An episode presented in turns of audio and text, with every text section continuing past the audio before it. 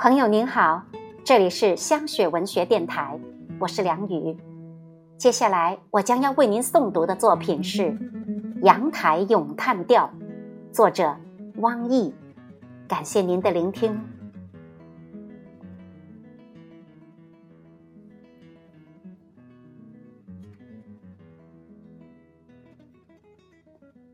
我没有考证过“阳台”一词的来历，但我以为。阳台应当是观赏风景、享受阳光的地方吧。十九世纪法国印象主义画家莫奈有一幅叫《露台》的画，画的是几位时尚的淑女坐在有精雕细刻的铸铁花篮的阳台上，正在观赏街景。她们手持中国折扇和雪茄烟，怡然自得。这是当时工业革命下的社会情调。所以，阳台的出现或设计一开始就是与优雅、情调、品味这些词组联系在一起的。我家也有阳台，但是无论过去的还是现在的，都与上述那些词组毫不沾边儿，它们只是家常生活的一个延伸。小的时候，北方家中的阳台还兼有库房的功能。靠窗子的一边堆放着层层叠加起来的蜂窝煤，另一边则堆满了陈年的杂物，稍稍移动就尘土飞扬。中间空隙的地方还喂养着一只下蛋的老母鸡和几只小鸡。每天早上，老母鸡会咯咯咯地告诉主人，它又下了一只蛋。鸡们的存在使我家的阳台有了生气。距阳台约两公尺的地方有几棵高大的白杨树，微风吹动便会发出簌簌的响声。秋天落叶缤纷的时节，偶然有一些叶子会飘进来，散布四处，不愿离去。那煤、那杂物也因为金黄色叶子的点缀而有了情调。随着生活的变迁，我家阳台的内部环境也得到了明显的改善。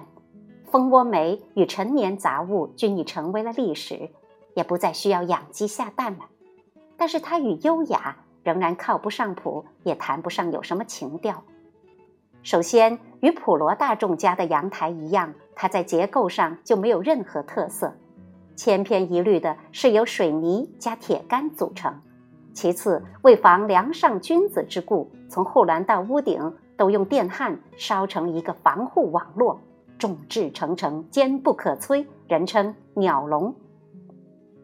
然而，能够拥有这几尺见方的空间，还是令我这个鸟人心满意足的。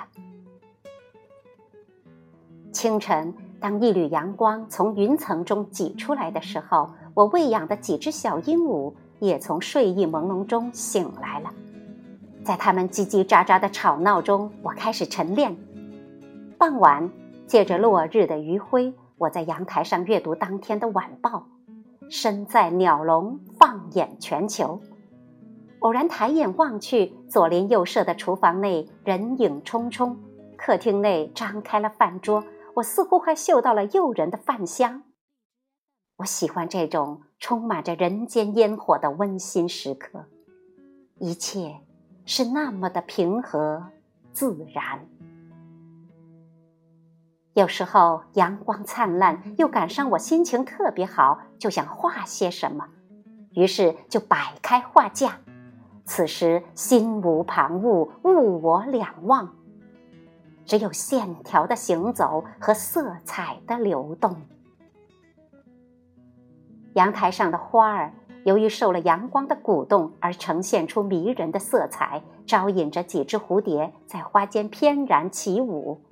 喜鹊与一些无名的鸟儿也偶然会来瞧上几眼，它们似乎对此不太感兴趣，对我说声抱歉，就又飞往别处去了。但是这并不会影响我的好心情。兴致起来，我会情不自禁地放开嗓门高歌一曲。在我家的阳台上，我贪婪地享受着大自然赐予的阳光和绿色。在普通的阳台上追求优雅的生活和情调。这普通的阳台能够使我生命的能量在自由自在中得到释放与舒展。